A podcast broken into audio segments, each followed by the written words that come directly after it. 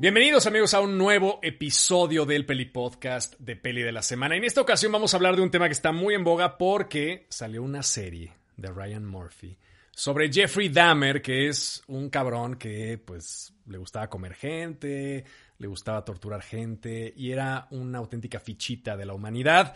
Y pues aprovechando que salió esta serie vamos a hablar de uno de los temas que ha resultado ser más redituables en la industria cinematográfica, de series, audiovisual, etcétera, que son los asesinos seriales. Así que si quieren escuchar mi top 5 de películas de asesinos seriales, quédense conmigo en el Peli Podcast de Peli de la Semana.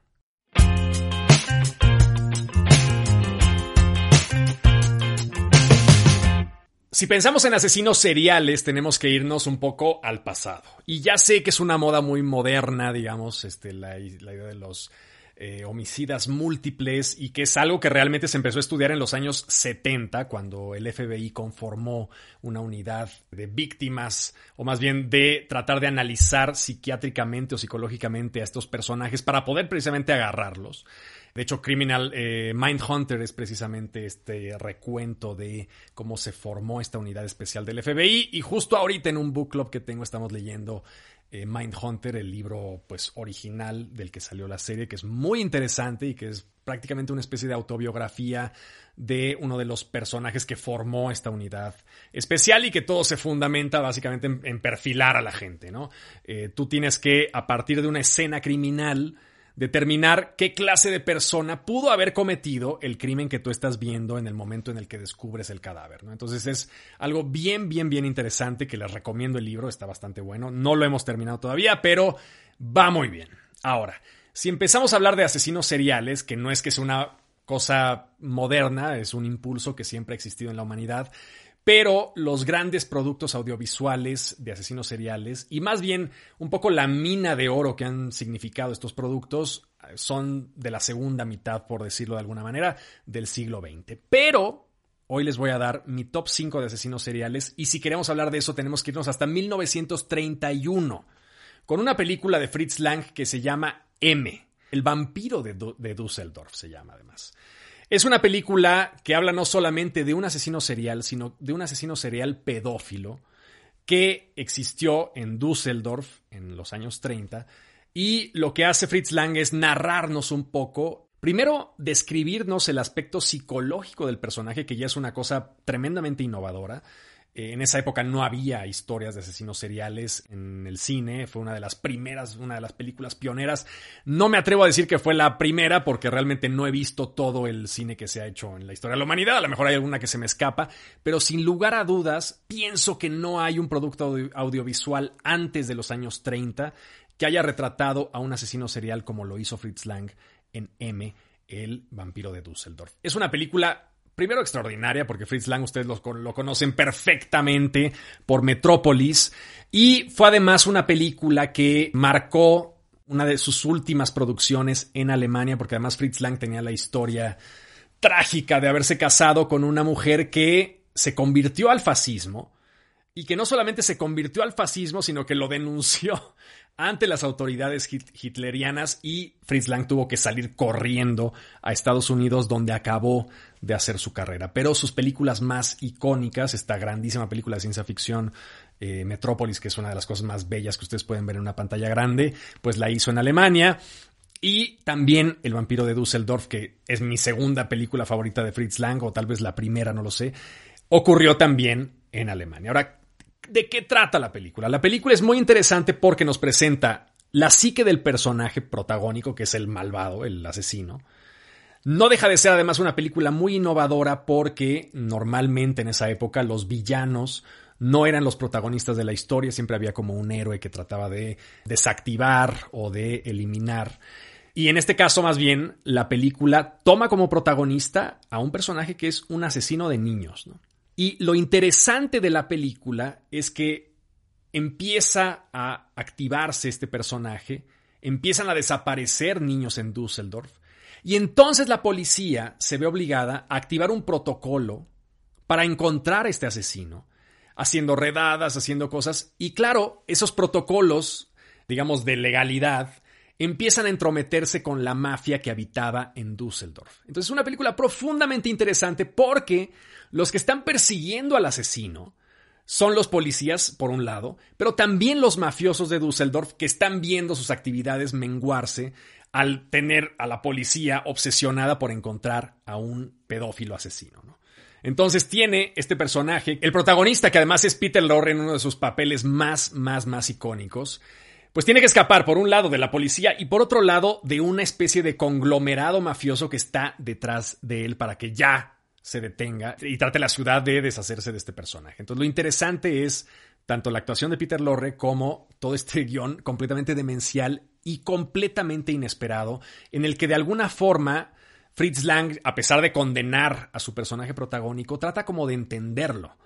Y eso es algo que a mí me parece radicalmente innovador, incluso ahora. Imagínense ustedes una película que tratara medianamente de entender a un pedófilo que es básicamente lo peor que uno puede hacer en su existencia como ser humano. ¿no? O sea, si tú pones una escala de crímenes que puedes cometer, está el asesinato, la violación, lo peor que puedes tú hacer es atentar contra un niño.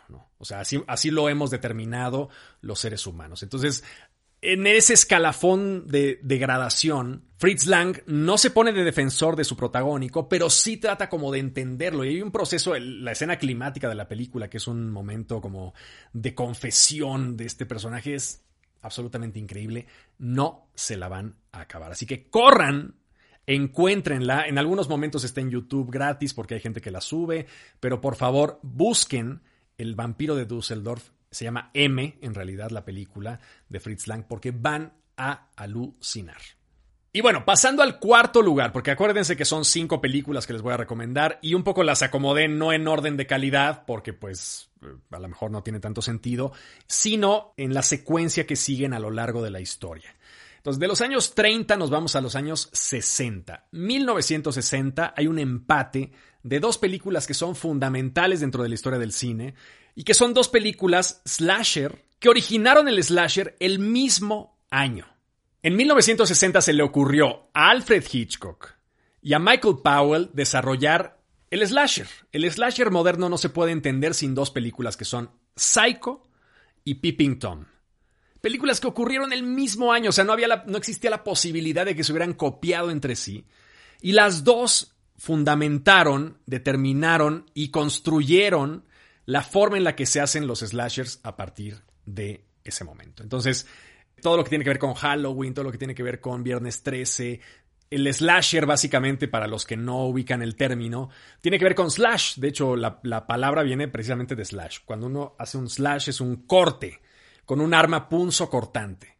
Entonces, los slashers normalmente son películas que abordan la historia de un asesino serial que normalmente está armado con un machete o con un cuchillo o con alguna cosa punzo cortante y que se dedica a lo largo de hora y media de metraje a cortar en pedacitos a una gran cantidad, normalmente de jóvenes. Entonces, Texas Chainsaw Massacre, Halloween, Viernes 13 son ejemplos muy clásicos de lo que es el slasher. Pero los slashers surgieron precisamente de Psycho y de Peeping Tom, dos películas hermanadas por el hecho de que plantearon los códigos del slasher, pero radicalmente distintas en su propuesta. Y realmente un poco, entre este duelo de titanes, lo triste del asunto, es que una de ellas sale perdiendo. Y Peeping Tom salió, tuvo la mala suerte de aparecer pues justo en el año de Psycho, que todo mundo estuvo pendiente de esa película. ¿Por qué? Porque además de ser una grandísima película, Hitchcock desarrolló un proceso de publicidad súper interesante en el que puso anuncios en todos los periódicos diciendo que nadie podía entrar a la sala de cine pasando cinco minutos de que iniciaba la película. Y rogándole además a todos los que la habían visto que no hicieran spoilers.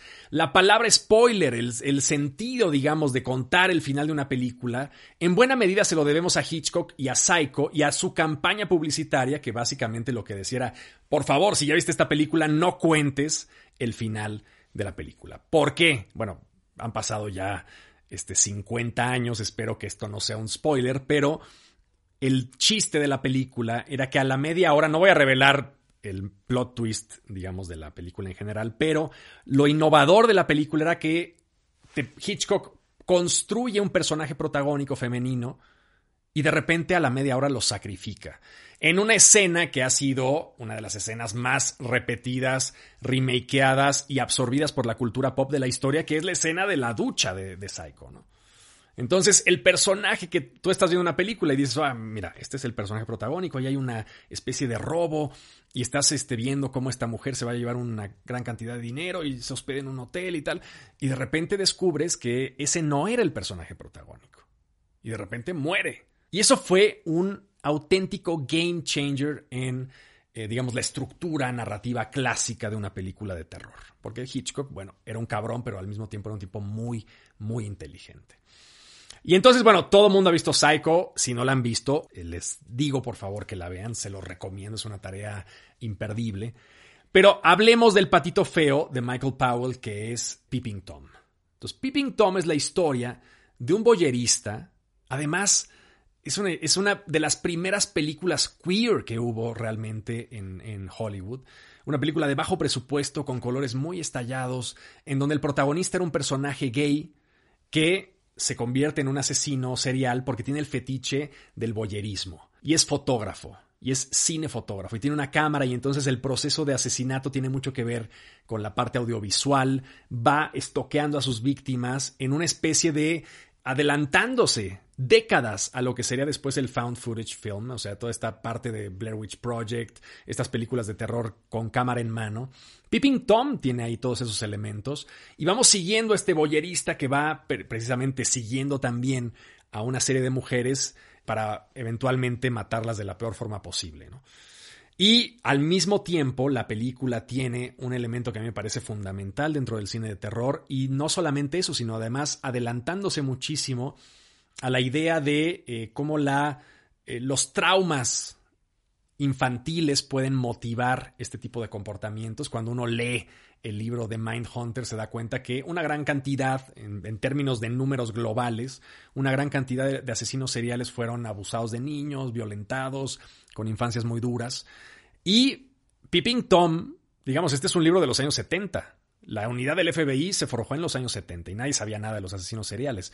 Y Peeping Tom plantea justo una historia by the book, o sea, justo los pasos que sigue Mindhunter para determinar si alguien es un asesino serial, ya estaban predispuestos en Peeping Tom al pie de la letra. Entonces, es una película además bellísima porque tiene una intencionalidad estética fantástica y un poco no triunfó porque es una película con una temática muy dura que nos habla de pornografía, que nos habla de abuso este, físico a, niños, que nos habla de, bueno, evidentemente feminicidios de manera muy intensa. Y pues creo yo que eso fue lo que lo hizo perder a esta película frente a Psycho de Hitchcock. Aún así, por favor, corran porque está disponible, la pueden encontrar googleando, aparece. Entonces es una película totalmente indispensable que nos habla de un asesino queer, de un asesino que tiene eh, traumas infantiles, cuando eso literalmente no existía en la palestra pop del cine internacional. Y ahora en segundo lugar vamos a repetir el empate.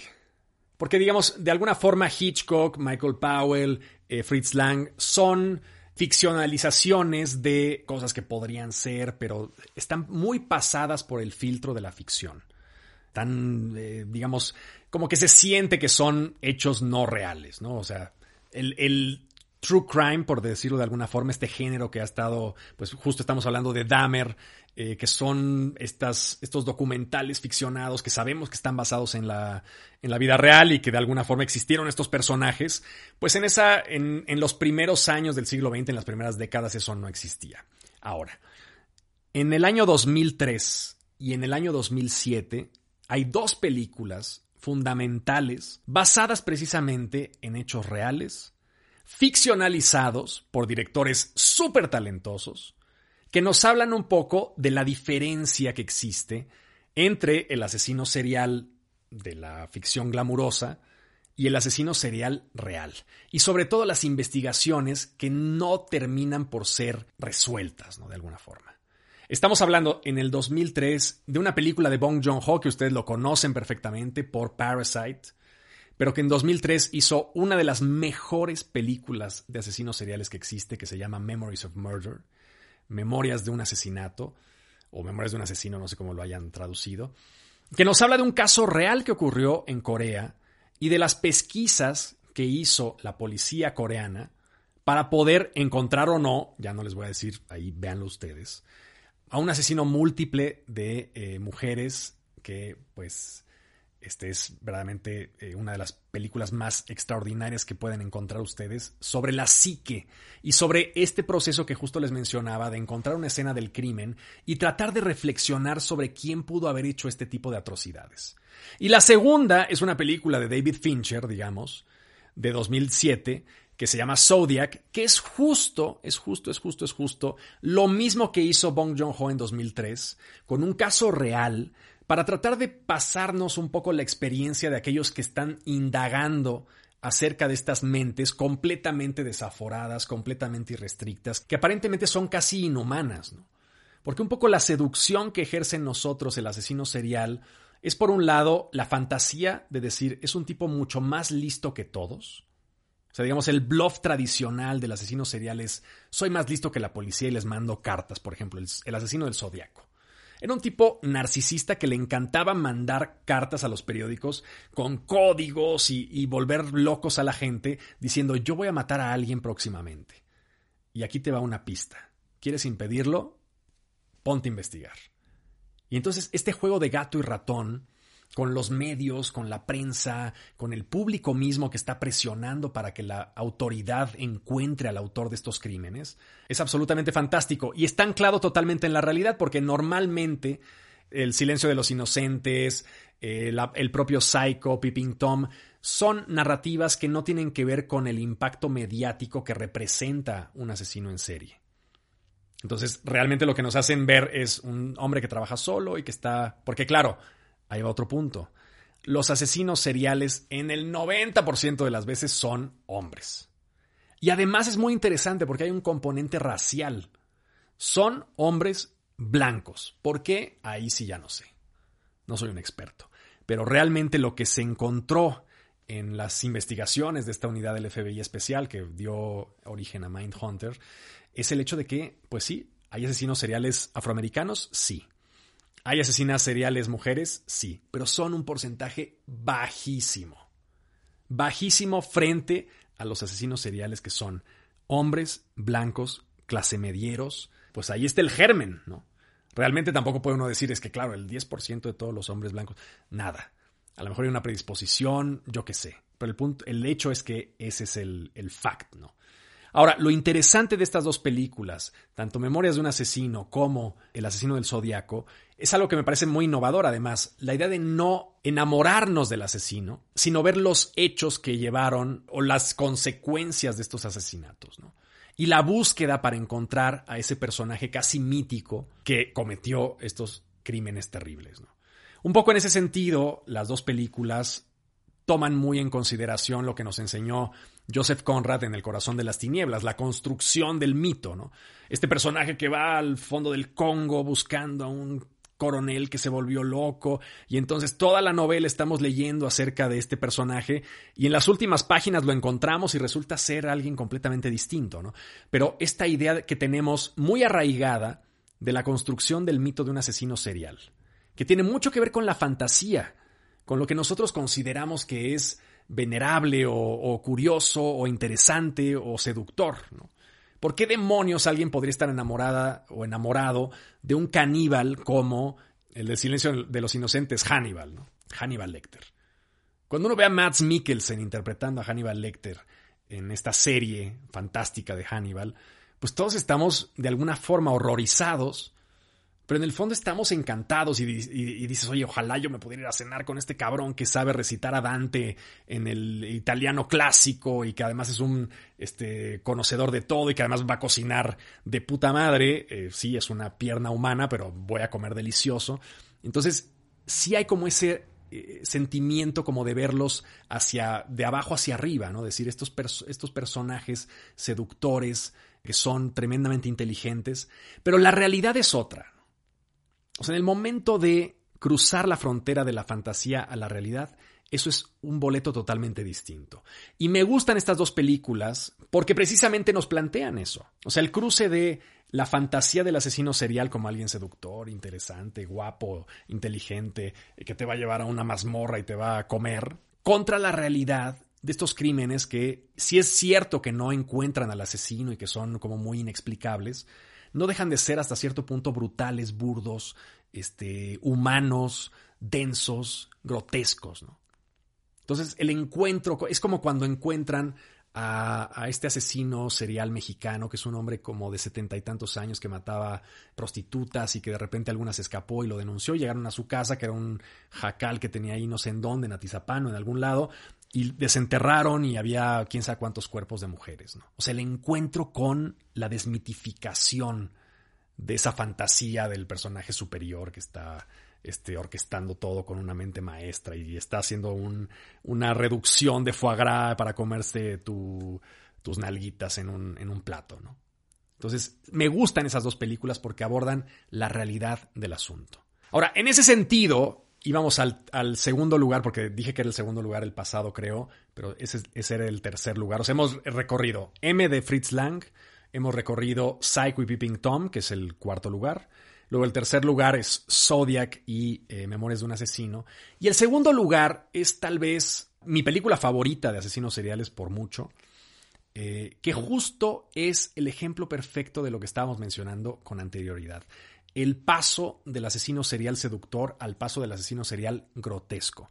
Es una película llamada El guante dorado, Der Goldene Handschuh, en alemán. Es una película perfecta, absolutamente perfecta y absolutamente grotesca. Es la historia de un tipo completamente inadecuado, socialmente imposibilitado de cualquier relación normal, que vive en un ático en Hamburgo y que se dedica a matar alcohólicos que llegan a un bar llamado El Guante Dorado. Entonces el hombre baja, es un alcohólico terrible, baja, se emborracha en este lugar agarra a mujeres de 60 años, de 50 años que, están ahí sin, sin el menor prospecto de futuro, las lleva a su departamento y las mata de una forma totalmente descarnada y terrible, ¿no? Es una película misógina, es una película brutal, pero no en el sentido de decir una glorificación de la misoginia. Es una película misógina porque el personaje es tremendamente brutal. Un desprecio por el cuerpo humano absoluto. Yo nunca he visto jamás en la vida algo que se le acerque en cuestión de composición eh, psicológica de un asesino serial y en cuestiones de representación de lo que es realmente un asesinato a nivel físico, como el, como el guante dorado. ¿no? Es una película muy dura, la recomiendo solamente para aquellos que realmente estén como muy eh, metidos en el ajo de los asesinos seriales, pero es una película que prácticamente puede uno oler, porque se mete en cuestiones tan tremendamente físicas de descomposición corporal. El tipo guarda los restos de todos a los que mata. Es un departamento muy chiquito el que tiene y entonces tiene como una zona, una como una covachita ahí donde va metiendo los restos, los mete en unas bolsas.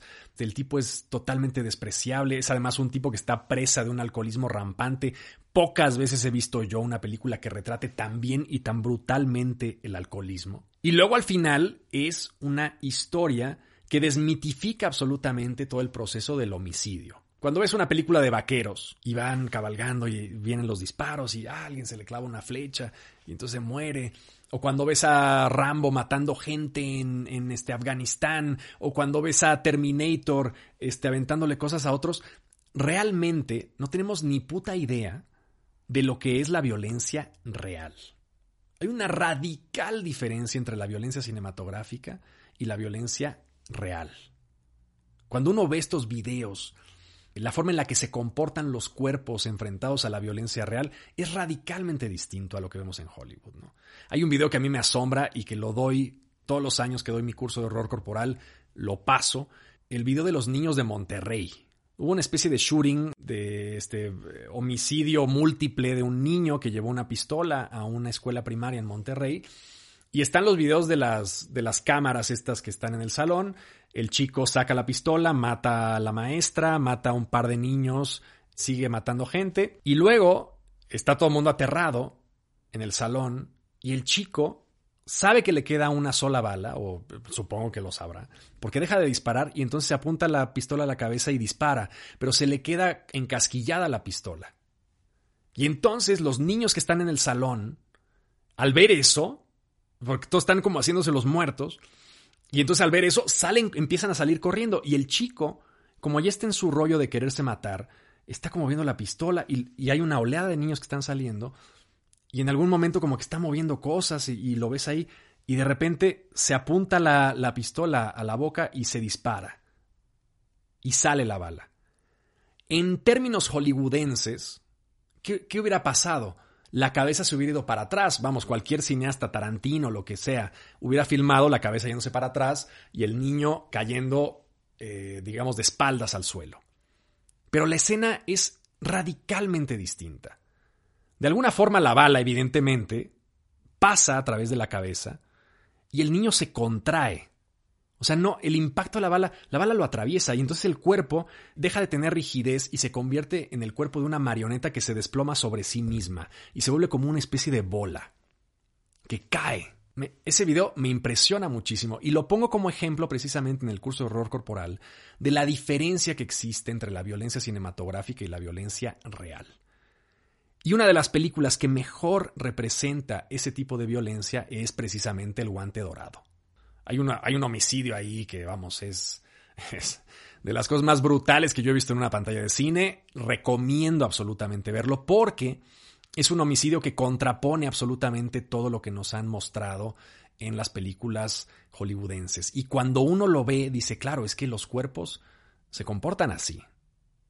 No se comportan cinemáticamente saltando por los aires y te ventan un escopetazo y sales volando seis metros, ¿no? Realmente no funciona así la física del homicidio, ¿no? Entonces, me parece que Fatih Akin, que es el director que hizo esta película grotesca y horrorosa, es un gran director. Eh, me parece además fantástico que el personaje protagónico, y lo voy a googlear aquí en tiempo real, que se llama Jonas Dassler, el personaje protagónico de la película, es un supermodelo guapísimo que encarna a este tipo totalmente abyecto que se deforma facialmente por los gestos que emite y por unas, unos maquillajes ahí, unos prostéticos bastante interesantes. Entonces, corran por favor a verla, porque esta sí, sin lugar a dudas, a pesar de que no es el número uno por el año en el que fue sacada, es mi película favorita de asesinos seriales por mucho y es una clase magistral de cómo la violencia cinematográfica no tiene absolutamente nada que ver con la violencia real. Y al mismo tiempo, a pesar de que es una violencia cinematográfica la que estamos viendo, la intención de Fatih Akin es acercarse lo más posible al aspecto menos glamorizado y más grotesco de esa violencia. Y finalmente, la última película de mi recomendación, que me acabo de dar cuenta que estoy bien pendejo porque es de 2018, la, que, la que, tenía que haber sido la número uno es la de, de Golden Handshake, que es de 2019, pero bueno, ya, se sabe, se sabe. Peli de la semana es improvisado y eh, falla de vez en cuando. Ahora, la última recomendación es una película de uno de los cineastas más odiados. Eh, me cae bien porque realmente es un tipo que siento que un poco le vale madre y siento que incluso disfruta ser odiado, no sé si eso sea verdad o no, pero es un tipo profundamente polémico, intencionadamente polémico, que es Lars von Trier, y que sacó una película que se llama La casa de Jack, The House that Jack Built, que yo creo que es una de las representaciones también más brillantes que se han hecho sobre un asesino serial. Matt Dillon es un actor que yo no lo tenía en alta estima, pero que después de este trabajo realmente me parece que es un tipo que puede hacer cosas muy, muy interesantes. Es, casi como una especie de heredera del el guante dorado, o más bien es como una especie de prólogo de lo que podría ser el guante dorado. Sospecho que las dos estuvieron realizándose y desarrollándose más o menos en paralelo, porque una es de 2018 y una de 2019, eh, pero sí siento que es una aproximación, sobre todo a nivel psicológico, porque la de Fatih Akin estamos viendo el comportamiento de un animal, ¿no? O sea, The Golden que es es lo más bestial que yo he visto en términos de, humanidad, ¿no? Es un tipo fuera de sí, alcohólico, eh, todo el tiempo está eh, enervado, este, vamos, es, es, una cosa verdaderamente impresionante porque es casi un animal. Pero en el caso de Matt Dillon, en la casa de Jack, es un personaje que sí trata como de explorar los aspectos más, entre comillas, glamorizables del homicidio múltiple, en términos de que es un tipo inteligente, en términos de que es un tipo que está buscando un objetivo, que sigue una metodología, etc. Pero al mismo tiempo utiliza también estos elementos de desmitificación. Entonces, estamos siguiendo, básicamente la película es un tipo que le gusta matar, ¿no? Y entonces va a generar a través de una serie de mecanismos de dominio y de control psicológico en sus víctimas, trata eh, de conseguir víctimas femeninas de la forma más fácil posible, ¿no? que es seduciéndolas, eh, llevándolas a su casa o, fingiendo que es... Hay una escena fantástica, que es una de las escenas de mayor tensión que he visto en un buen rato, que es él haciéndose pasar por una especie de policía, pero no trae uniforme, y entonces trata... Es una red de mentiras tan elaborada y tan burda al mismo tiempo, es fascinante.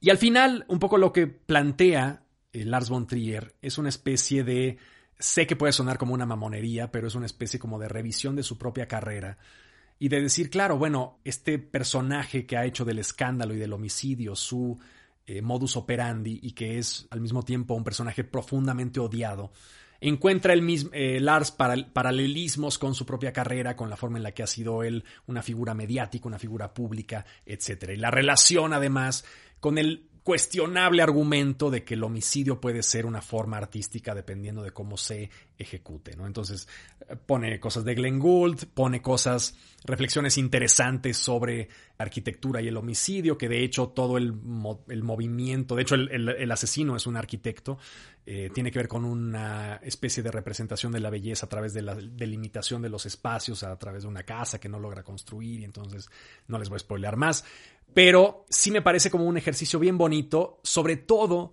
viniendo de una época que yo creo que es una época medio negrona de Lars von Trier, en que sumido en una depresión es una película doble que a mí no me gusta absolutamente nada, que se llama Nymphomaniac, ¿no? que me parece una película torpe, este, que, mm, que, trata como de colgarse del escándalo, pero de manera poco interesante. Sus reflexiones me parecen muy manidas. En fin, es la película que más me ha decepcionado de él. E inmediatamente después construye esta película que tiene un desarrollo narrativo fantástico, que al mismo tiempo es súper autoconsciente no solamente de, de, la historia del propio director, sino del hecho de que el director se considera a sí mismo como una especie de bufón, que cosa que me parece también muy padre. Y que además es una de las últimas actuaciones, de hecho la penúltima, pero la última fue tan mínima que pues no la tomamos en cuenta. Digamos que es la última actuación de Bruno Gans, que es uno de los grandes, grandes, grandes actores de nuestros tiempos, que además actúa como una especie de Virgilio que va metiendo a este homicida en un rollo ya sobrenatural de, de la muerte y el infierno y bueno, en fin, me parece una de las películas más ambiciosas de Von Trier me parece una buena solución al, argumento, digamos, de tratar de entender la psicología del asesino serial. Se ajusta muy bien a todos estos cánones de eh, estudios psiquiátricos de, este tipo de personas, completamente sin remordimientos, pero con miedo a ser atrapados, pero al mismo tiempo con el deseo de ser atrapados, con este miedo de ser mediáticos, pero al mismo tiempo con el deseo de ser mediáticos. Y es una película bellamente compleja fantásticamente realizada, con momentos de crueldad absoluta, como el momento en el que está cazando a estos niños con una escopeta, o el momento en el que le corta los pezones este, a una chica que se lleva a su cuarto. Vamos, tiene momentos fantásticos. Una fotografía espectacular. Siento yo que es, si no volviera a filmar nada Bontrier, que bueno, sé que va a volver a filmar, está presentando su nueva serie, eh, su nueva temporada de una serie que sacó hace años que se llama El Reino, pero si pueden verla, creo yo que funciona. Siento también que les puede parecer una mamonería, lo sé, pero a riesgo de eso, si son fans de Bontrier, véanla porque es una de las grandes, grandes películas de asesinos seriales de la historia. Entonces, dimos siete recomendaciones, véanlas todas. Tal vez la única que puede parecerles como medio mamona es la de Bontrier, pero las otras vienen caladas, garantizadas, van a volarles la cabeza en caso de que no las hayan visto. Así que nos vemos la próxima semana con un nuevo episodio del Peli Podcast de Peli de la Semana. Espero que les haya gustado. Si les gusta lo que hago, compártanlo en sus redes. No se les olvide que me pueden encontrar en TikTok, en YouTube, en Instagram, en todos lados buscando Peli de la Semana. Aparezco, denme su follow porque me ayuda muchísimo a seguir haciendo esto y a mantener, digamos, todo este ímpetu para que las cosas sigan creciendo. Y nos vemos la próxima semana con un nuevo episodio del Peli Podcast de Peli de la Semana. Hasta luego. El Peli Podcast es producido y conducido por mí, Peli de la Semana, con producción ejecutiva de Mariana Solís y Jero Quintero. Este es un podcast en colaboración con